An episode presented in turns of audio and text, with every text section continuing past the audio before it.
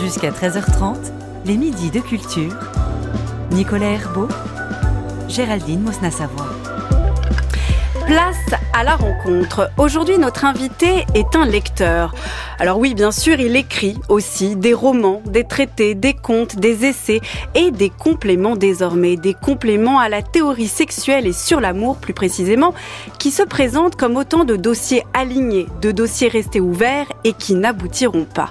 Le chaos, l'enfance, Eros, la Boétie, notre invité lit et relit ses recherches toute rassemblée, il me semble, autour de la question du langage, des bornes qu'il met à nos expériences, de la servitude aux autres qui l'impliquent, au point qu'en le lisant, à mon tour, je me suis demandé, parler serait-il la pire chose qui nous soit arrivée Bonjour Pascal Quignard. Bonjour. Bienvenue dans les Midis de Culture. Vous qui lisez, Pascal Quignard, vous qui écrivez, est-ce que vous vous méfiez du langage? Oui. Oui, il y a des écrivains qui adorent le langage, les puristes qui en font vraiment un dieu, qui sacralisent les mots qu'ils emploient, qui, qui se mettent, qui se rebellent dès que quelqu'un parle mal, ou qui reprennent les fautes d'autrui, qui corrigent. Et puis il y en a comme moi qui n'aiment pas le langage, qui ont été un peu infecté par lui peut-être. Apprendre la langue, souvenez-vous, on s'en souvient rarement, c'est très difficile pour le petit enfant. Pendant, bien sûr, dans le ventre de sa mère, pendant neuf mois, bien sûr, l'aphonie est totale, on ne parle pas. Mais ensuite, pendant 18 mois au moins, le langage n'accède pas. Il, il était prouvé par, par imitation auprès des lèvres de la mère ou, de, ou des très proches, si ces très proches sont un tout petit peu sévères, austères ou malveillants, le langage devient une puissance malveillante. Et ça a été un peu mon cas. Donc, je suis quelqu'un qui me débarrasse peut-être du langage en le mettant en écrivant au silence. Et là, je le domine un peu. En écrivant, je peux relire, relire, retravailler, retravailler sans cesse le texte que j'écris. Soit et là, c'est la passion de ma vie. Je m'abandonne à la musique ou à des expériences d'abandon qui sont silencieuses. Et en lisant aussi. Et en lisant, je me tais aussi. Et en lisant, je me nourris en effet aussi, mais je m'évade aussi. On s'évade, chacun de nous s'évade de sa vie, de son propre langage en lisant des langues anciennes, en lisant des, des, des civilisations qui sont des millénaires plus haut, et on se retrouve avec Ulysse, on se retrouve avec Gilgamesh, on se retrouve avec Aîné, et on est heureux. Mais vous qui avez été si prolifique, Pascal Quignard, que ce Mais soit... qui le suis demeuré. Et vous qui l'êtes encore, c'est vrai, avec ces compléments. Vous qui l'êtes encore. Non mais c'est vrai que dans votre, dans l'avertissement à, à, ces compléments, Pascal Quignard, vous le dites, je suis au crépuscule euh, oui. de ma vie. Oui. Seule la mort sera la censure. Donc oui, oui, vous avez été prolifique. Vous l'êtes encore. Mais comment peut-on se méfier du langage alors que c'est presque votre matière principale? Et, et, et, même quand vous êtes ici, que vous venez parler de vos textes qui surajoutent du langage à du langage, finalement, vous, vous, vous ne pouvez pas faire sans lui. Oui, je ne peux pas faire sans lui. Enfin, vous faites quelque chose que vous détestez. Je suis, comment dire, on est addict. Vous savez, c'est une puissance dont on ne se défait pas. Lorsqu'on a commencé à parler, je crois qu'on ne s'en défait pas. Là, mais je on... le confirme. Oui, oui, oui, si vous voulez, non. Mais non, mais vous, vous je veux, je veux m'attarder un instant. Oui. Parce qu'on peut, comment dire, distendre ce lien, distendre cette, ce qui nous, ce qui nous a servi. On peut, par le biais de l'étymologie, par exemple, vous avez vu dans ma façon d'écrire, c'est une façon d'éplucher les oui. mots pour essayer de les rapporter quelque chose de plus sensoriel, de, de, de, ce qui était avant eux et qui en ont fait les signaux, avant qu'ils soient, avant qu'ils deviennent des signes. On peut essayer au travers du langage, et là c'est ma passion des langues mortes, essayer d'approfondir, de compléter précisément le langage vivant. Si j'appelais ça complément, voilà, il, y a plus de 30 ans, non, il y a 30 ans tout rond. En 1994, j'avais fait paraître un livre qui s'appelait Le sexe et l'effroi qui déjà voulait, comment dire, par rapport au monde de la psychanalyse, voulait montrer que, comment dire, le monde chrétien n'avait pas été le premier monde mélancolique, mais que le monde gréco-romain, et surtout romain, avec le thème du taedium vitae, c'est-à-dire du dégoût de vivre qui habitait tous les plaisirs, avait déjà commencé quelque chose d'extraordinairement mélancolique et d'assez assez puritain, pour dire la vérité. Bon. Et ça n'était pas les chrétiens à qui, on, à qui on imputait tous les péchés du monde qui avaient, qui avaient été à la source de ce péché-là.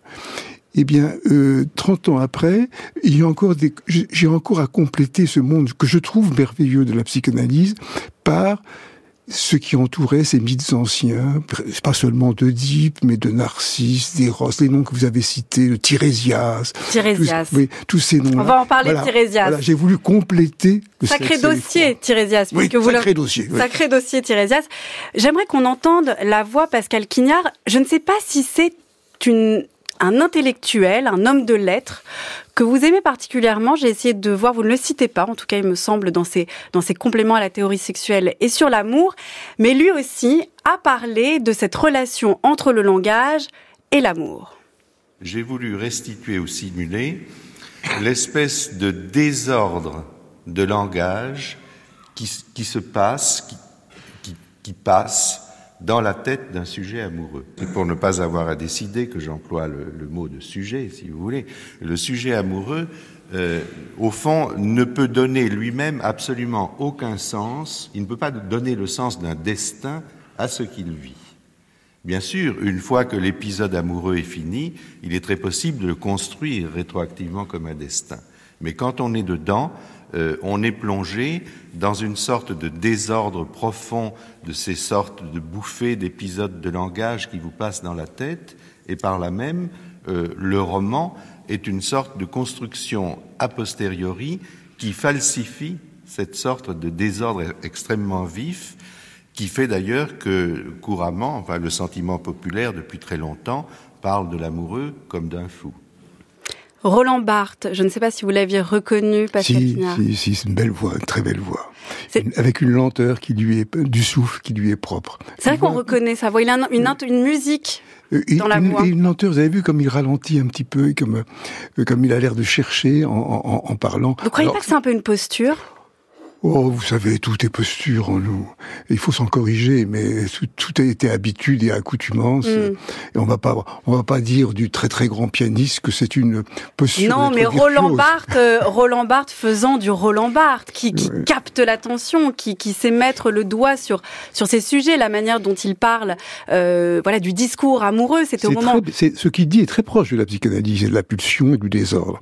Mais je peux, je peux le reprendre, je peux le reprendre juste. Précise juste que c'était une archive de 1977, oui. au moment justement où étaient sortis ces fragments d'un discours voilà. amoureux qui était un très très beau livre, très très beau livre. Et c'est une très grande pensée que Barthes. Donc c'est pas du tout, je ne sais pas pour corriger Barthes que je vais dire ce que je vais dire, mais euh, il fait du roman quelque chose, comment dire, de l'ordre euh, du langage qui vient après l'expérience. Et il le dit postérieur. Il emploie même le mot. A posteriori. Oui. Et, et, je pense, je sais qu'il voulait écrire un roman, qu'il n'a pas pu, faute que que la vie lui ait été laissée. Euh, de même que Roger Caillois, à la fin de sa vie, au moment où il a eu son AVC, euh, qui était un ami, me disait aussi qu'il voulait se, mettre dans le roman. Mais il y a une part du roman dont il faut comprendre qu'elle n'appartient pas du tout au postérieur, qu'elle n'appartient pas à quelque chose qui vient après le langage. C'est ce qui c'est le fait de renouer à précisément un autre désordre, qui est le désordre onirique, qui est la succession de scènes qui nous viennent, comment dire, de façon euh, involontaire. Or, ces successions de séquences oniriques ne touchent pas, c'est ça que je trouve merveilleux, ne touchent pas que nous, que l'espèce qui parle. Mais elle touche les oiseaux, elle touche les animaux, elle touche les chats, et on les voit tout à coup se, se, lever, se lever, la table pour, pour attraper une souris, et ils sont dans un rêve. Or, je pense que la profondeur du roman et des contes appartient précisément à ce monde antélinguistique. Vous voyez ce que je voulais dire? Donc vous faites une distinction, Pascal Quignard, entre le langage, euh, cet ordre symbolique dont vous parlez, cette expérience linguistique qui castre, qui universalise le sujet, et la littérature, l'écriture de romans, l'écriture de contes. Oui, et le rêve, je lui ajoute le rêve, et la, la, peinture, parce que les images, comme sont, qui elles viennent aussi du monde onirique, sont absolument sans commentaire. Et c'est ce qui fait. Songez à, à, à, prenez les peintures préhistoriques qui sont revenues, mm. songez à, à Lascaux, cet homme, comment dire, érigé, qui tombe en arrière. On ne saura jamais le langage qui le porte et ce qu'il voudra dire. Or, ces peintures-là, elles nous fascinent comme la Joconde peut nous fasciner, parce qu'elle ne parle pas et qu'elle nous laisse précisément dans un univers antérieur à la saisie du langage. Mais dans vos compléments à la théorie sexuelle et sur l'amour, La grande ligne directrice, je me suis pas trompée, je pense, Pascal Quignard, c'est quand même de dire qu'on a un problème avec le langage, et pas celui de la littérature et du conte, mais celui qu'on emploie au quotidien. Oui. Le langage ordinaire. Pourquoi pensez-vous, je vous cite, que le monde sexuel offense profondément le monde symbolique Et on pourrait dire que l'inverse est vrai aussi, que le monde symbolique, linguistique, offense le monde sexuel? Pourquoi ces deux mondes-là ne vont pas ensemble? Oui, oui. Je vous l'avais non seulement très bien lu, mais vous êtes plus clair que je ne, que je l'ai été. Donc je bah moi, le problème, c'est que je l'aurais écrit en une phrase, donc j'aurais pas eu grand-chose à, à, publier, mais bon. Mais ça aurait été une très belle phrase. Merci. Non, mais, mais, non, en fait, voilà. Ce qui, les, ce qui oppose ces deux thèmes-là, il y a un mystère invraisemblable. Il y a deux mystères invraisemblables. Pardonnez-moi de, de, parler de, de, mystère comme si j'étais un, un, prêtre ou un théologien.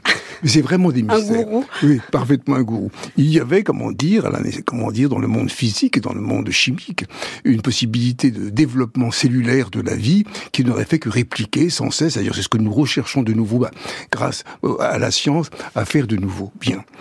Mais personne n'a compris pourquoi et vraiment, les biologistes sont passionnés de cette question, personne n'a compris pourquoi il a fallu prendre un système aussi compliqué que la sexualité pour que les fleurs, pour que les arbres, pour que les hommes, pour que les animaux, pour que les oiseaux se, se, se diversifient et se multiplient. Il a fallu glisser du alter, si j'ose dire, une sorte d'altérité, quelque mmh. chose qui n'est pas qui, à l'intérieur de la, des cellules et créant comme ça deux pôles très différents, très mystérieux, et qui font la beauté des fleurs qui s'ouvrent, qui sont des sexes qui s'ouvrent. Il faut pas, il faut nommer les choses comme comme comme elles doivent être dites. Bien, ça c'est un monde, un monde fabuleux. Premier mystère. Autre mystère, c'est pourquoi sur une espèce animale est intervenu sans qu'il l'ait décidé lui-même, est intervenue l'invention du langage.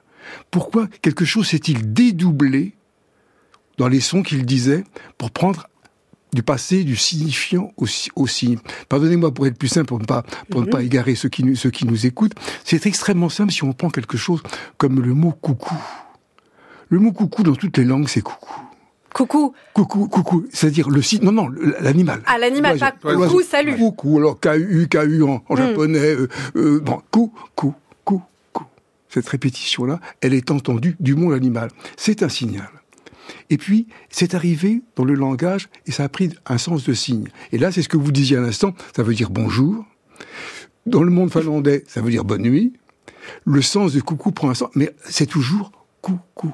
C'est pas pourquoi ça. C'est pourquoi y a-t-il eu une signification qui s'est ajoutée à l'orientation émotive que tout appel impose.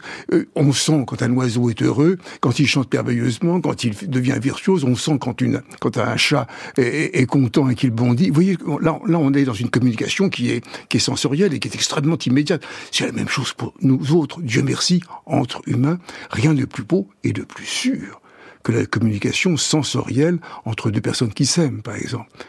Et il faut bien éviter le langage dans ce cas-là, lorsqu'on s'aime. Ne pas miner la relation avec de la spéculation, comment dire, euh, de signification. Pourquoi tu m'aimes Quelle est la raison pour laquelle tu m'aimes Et déjà, se déclenche déjà toute la division, toute la... Donc, alors, la, la propriété du langage, c'est qu'il est non sexuel c'est que c'est une invention. C'est mon maître Émile Benveniste qui a vraiment souligné ce point. Donc le linguiste, oui. oui c'est le linguiste Émile Benveniste que, que j'ai connu quand j'étais tout enfant et que j'ai que admiré jusqu'à la fin, qui est un très très grand penseur et, et qui marquait tout simplement, vous savez, lorsque vous, nous engageons un dialogue, je te parle, tu me mm. parles, que l'on soit homme, femme, vieux. Le jeu et le tu ne sont pas sexués, c'est ça. Sexués. Le transfert se fait sans qu'il soit sexué. De même, et c'est peut-être une des limites de la psychanalyse, le transfert n'est pas sexué, mais nos vies, comme celle des fleurs, comme celle des arbres, comme la beauté de la nature, est sexuée.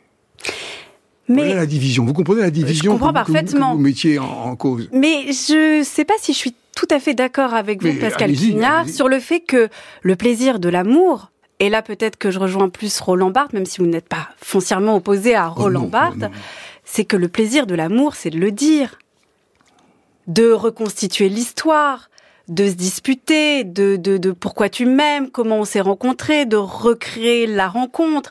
Ça prolonge oh, le plaisir. vous avez de très curieux plaisirs. Vous dites rien.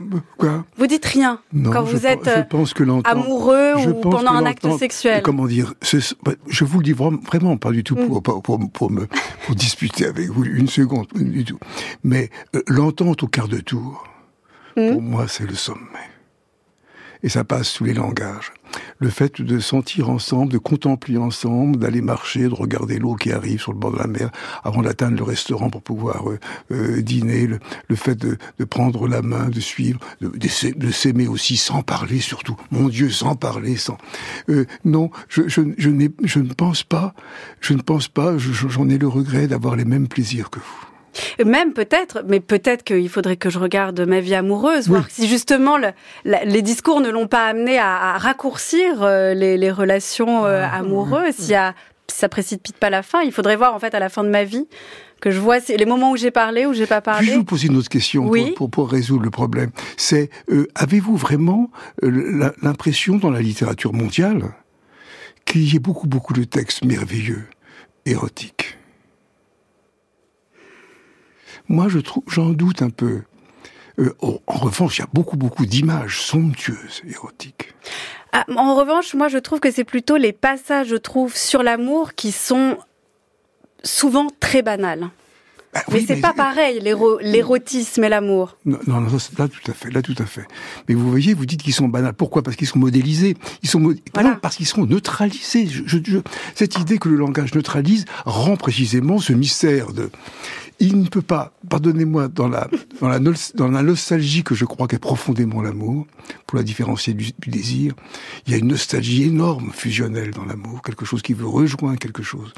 Euh, il faut, comment dire, euh, un mouvement qui ne peut pas être celui de la division du langage. On ne peut pas mêler la division et la fusion. Je crois pas, je crois pas.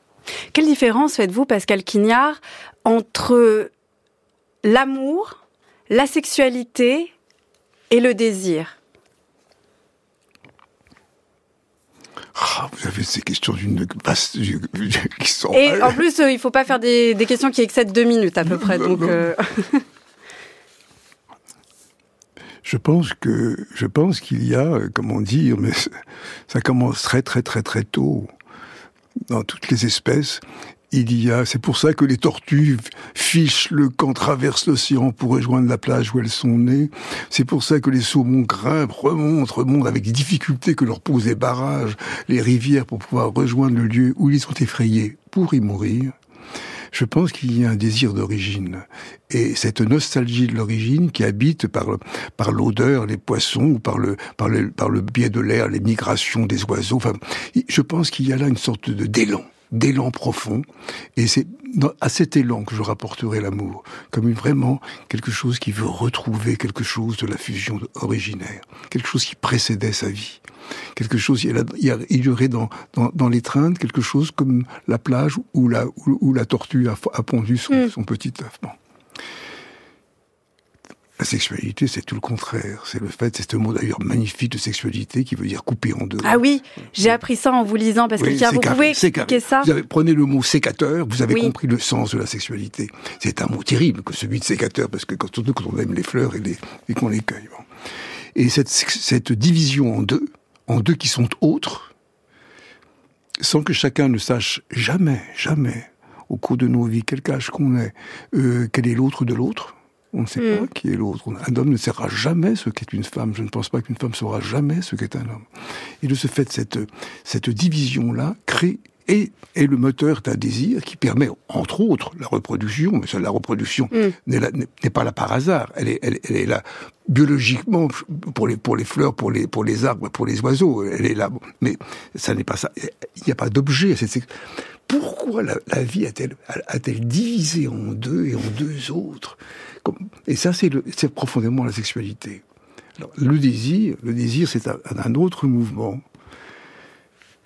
Bon, parce que je suis très proche d'un psychanalyste qui s'appelle Ferenczi, je, je pense que le désir est quelque chose de plus ancien même que la vie, et qui fait que c'est- la pulsion, il y a une poussée, comme la poussée maritime qui fait revenir la marée. Et qui n'est pas forcément lié à l'amour cette poussée, Ou au sexe. elle est- elle est- oui, non, elle est poussée, comment dire, euh, elle est celle qui fait que les arbres s'élèvent pour manger, pour dévorer le soleil un peu plus. Elle est faite pour, euh, vous voyez cette poussée. Ah, est- c'est un peu comme euh, le conatus chez Spinoza, Voilà. c'est la, la, la Voilà. puissance euh, de la persévérance. mais dans le conatus Spinoza, il y a quelque chose de l'ordre de l'effort, et, dans, Oui. dans la, et, dans la, et dans la pulsion volcanique, par exemple, du, du, du volcan sous l'eau, qui, qui, qui venait pour créer même la Terre, Mm. il y a quelque chose qui, comment dire, de de l'éruption originaire, si vous voulez, le désir serait très très proche de quelque chose qui serait de l'ordre de- ce qu'on appelle de nos jours, dans- nos mythologies modernes le Big Bang, mais une sorte d'implosion, d'explosion. C'est ce ex-là, vous voyez, explosion, extatique.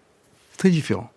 Si, si bien que, pardonnez-moi, j'ai fait un, un ajout, si bien qu'on peut comprendre une extase sans sexualité, c'est la mystique.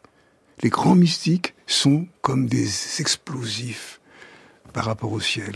Sainte Thérèse, Saint Jean de la Croix, ceux que j'admire.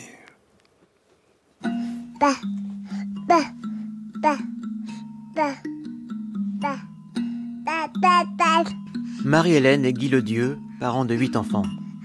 Moi, je trouve toujours ça très merveilleux quand un enfant commence à, à, à essayer de répéter quelque chose ou, ou dans son langage, on voit ce qu'il veut dire. Et oui, moi, je trouve ça très, très émouvant. Et au huitième autant qu'au premier, en fait. Mais même, euh, même avant, je trouve que avant qu'il arrive à formuler des mots, quand il commence à essayer le langage en fait, et que et qu'il se rend compte que ça a un impact, quoi, que ça résonne dans sa tête, que, et on sent que ça déclenche le, un sourire ou une, de ce qu'il Ah vient oui, de faire. Tout à en fait, c'est extraordinaire. On a l'impression qu'il qu'il découvre quoi, vraiment que- qu'il a des possibilités et puis il, s'en étonne lui-même et c'est- c'est merveilleux.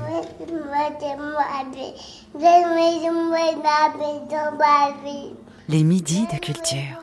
Jusqu'à 13h30. Géraldine Mosna-Savoie, Nicolas Herbeau. Une archive des nuits magnétiques, l'émission mythique de France Culture, c'était en 1992. On y entend ces deux parents qui ont huit enfants, mais qui à chaque fois, Pascal Quignard, s'émerveillent devant l'apprentissage du langage par leur enfant, alors que pour vous, Pascal Quignard, c'est l'enfer, ce qu'on entend. Pas du tout, pas du tout.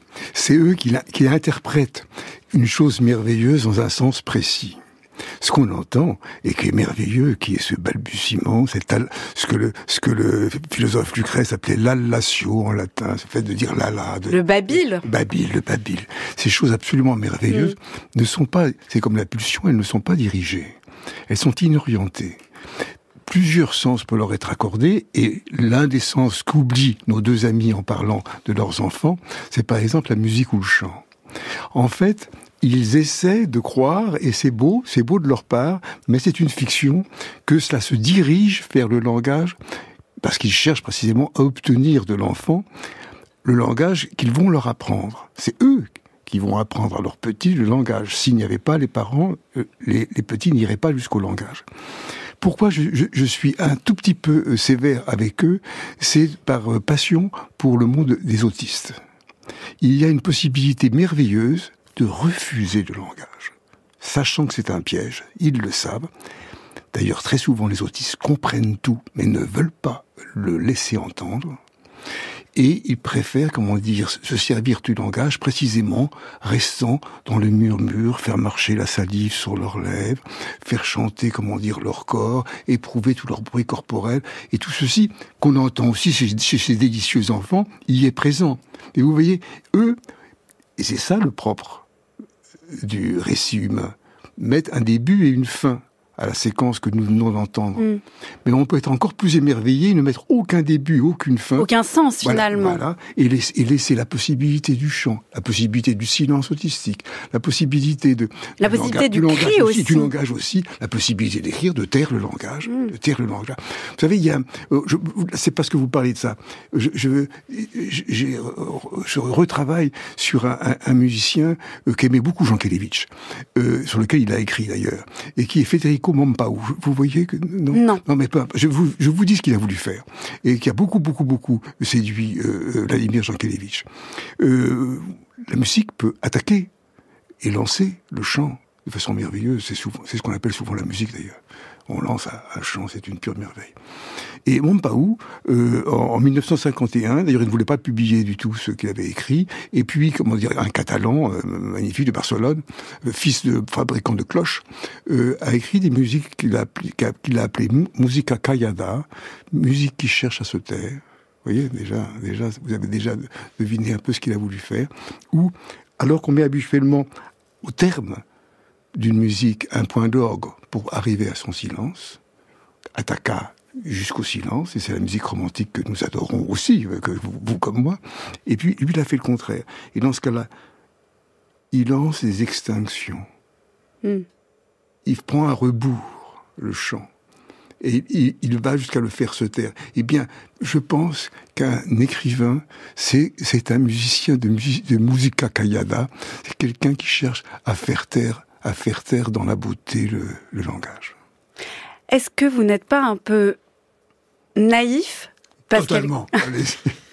J'allais, il y a eu une suite quand même, Pascal sur le fait de, de cette fusion originelle, originaire de l'amour de la création d'un des plantes, des animaux, des humains, sur cette vie en fait dont vous parlez, euh, intra-utérine, fétale, dans l'eau, en silence, juste faite de, de, de sons, de bruit, qui serait on a l'impression meilleur pour vous, mais dont en fait on ne sait rien.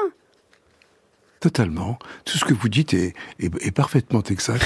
on n'en sait rien. Euh, et c'est bien pour ça que, pardonnez-moi, que j'ai voulu compléter. Euh, parce que, vous, en fait, vous évoquez des fantasmes ou des mm. mythes euh, psychanalytiques qui sont dus essentiellement d'ailleurs à Freud et à Ferenczi. Et, pourquoi ce serait mieux Et un petit peu à Rank. Euh, je, je, je, ne vais pas vous répondre tout de suite sur pourquoi ce serait mieux. Moi, j'ai voulu compléter des gens en cherchant si dans l'Antiquité, il y avait en effet une même perception. Et oui. Pourquoi dans le monde romain, par exemple, il n'y a pas d'exemple où on ne présente la naissance comme un naufrage? C'est toujours un naufrage vous êtes d'accord avec moi que s'il y a naufrage, c'est que ça allait mieux avant. Oui. Il y a naufrage et on retrouve un enfant qui vagit sur le bord d'une laisse de, sable et qui, comment dire, euh, pleure pour la première fois dans le regret du monde qu'il a perdu. Oui, j'ai voulu compléter en montrant qu'il n'y a pas que eux qui avaient ce, ce, mythe. Euh, ce sont des, je veux, comment dire, nourrir, j'ai voulu, si vous voulez, nourrir les mythes de leur, de leur pré-mythe, de leur, de, hmm. de leur origine mythique. Ou enfoncer le clou. Enfoncer le clou. Mais on ne peut pas dire je sais très bien, je sais très bien que, comment dire, il y a des, il y a des grossesses qui se passent très très mal, et comment, et comme l'émotion maternelle, euh, comment dire, se communique directement par les ondes même, comment dire, l'audition naît avant même le sensoriel, l'audition et l'émotion naissent ensemble, vraiment faire deux trois mois, je sais pas. Dans ce cas-là, tout est ressenti. Si tout se passe très mal, la vie utérine se passe très mal. J'ai même, à chaque fois que je le vois, à chaque fois que je lui rencontre, je lui redemande qu'il me répète, il me répond oui. Un, ami qui s'appelle François Farge et qui fait ses films, comment dire, in utero, euh, que le, que le, euh, et qui m'explique que il arrive, d'une part, que le, que le fœtus, pardonnez-moi, j'allais dire nourrisson, mais pardonnez-moi, soyons précis avec le fœtus. oui, oui. Que le fœtus, avec ses doigts, pince le, le tube qui le nourrit pour accélérer le plaisir qu'il peut en retirer, soit, me dit-il, il le bloque et se suicide. Bon, je lui dis non. Euh, répète-moi qu'il se suicide, François. Je n'aime pas ce mot. Peut-on dire qu'il se suicide? Oui. Vous voyez ce que je veux dire? Donc vous avez raison sur le fait comment était ce monde? Mais là où vous avez tort, c'est qu'il était quand même fusionnel, complètement. Et qu'il Avec la mer, c'est ça? Oui, parce que lorsque la mer arrive maintenant à l'état séparé, il peut y avoir une déception terrible. C'est ce qui fait précisément que certains petits se taisent. Ils ne veulent pas quelque chose de séparé. Il y a quelque chose qui ne, qui ne, qui ne, leur convient absolument pas d'avoir deux corps là où il n'y avait qu'un seul. Donc il y a quand même une unité quand même qui préside. On ne peut pas nier que au tout début, cette goutte d'eau et qui ensuite, comment dire, se fait enveloppe, se développe, etc. C'est profondément. Et je le sais, ayant été un, un, un, un enfant anorexique, enfant, je sais aussi pour quelle raison, comment dire, on veut mourir lorsqu'on est lorsqu'on est bébé. C'est parce que l'autre ne vous aimant pas, on veut lui laisser la place. On se sacrifie pour la mère. Tous les petits qui meurent se sacrifient pour leur mère. Ça, j'en suis bien sûr. D'ailleurs, Pascal Quignard, vous avez des. Je pense que c'est la, la, chose qui m'a le plus frappé quand j'ai refermé votre livre. Je me suis dit, qu'est-ce qui me reste de, de, de, cette lecture? Évidemment, beaucoup de choses, mais il y a quelque chose qui m'a énormément frappé. Je me suis dit, alors là, il tape vraiment juste. C'est sur le fait que les mères n'aiment rien tant que leur enfant malade ou mort. Ce qui est terrible à lire comme ça, parce que moi je suis mère, je me suis dit, ben, non, mais pas du tout. Et mais vous avez, mais en fait, vous, vous avez raison. Il faut que je retrouve euh, la page. C'est page 84-85, pardon. La mère aime plus que tout l'enfant mort. Ma mère, tu m'as lancé comme une fronde dans le mur où mon visage s'écrase. Que fait Marie quand elle apprend que son fils est ressuscité? Elle s'enfuit en barque au bout du monde. Elle se rend dans la maison que Saint Jean lui a louée dans la banlieue de la cité d'Éphèse. Elle vit seule à Éphèse des années durant jusqu'à l'âge de 72 ans sans plus faire parler d'elle mais c'est vrai ça C'est vrai, c'est ça a été un vrai mystère. Vous liriez les, ce que les théologiens ont écrit là-dessus. Ils sont très embarrassés de ce, ah oui. de cette, de cette. Marie s'en fiche de son fils. Elle s'en fiche peut-être pas, mais elle s'enfuit. Et pourquoi son fils va-t-il pas la trouver pour lui dire je suis ressuscité? Il le fait pas non plus. Parce qu'il s'est pas sacrifié pour elle. C'est un vrai mystère théologique. Ça, c'est un vrai mystère théologique. Mm. Mais c'est une. Mais mais oui.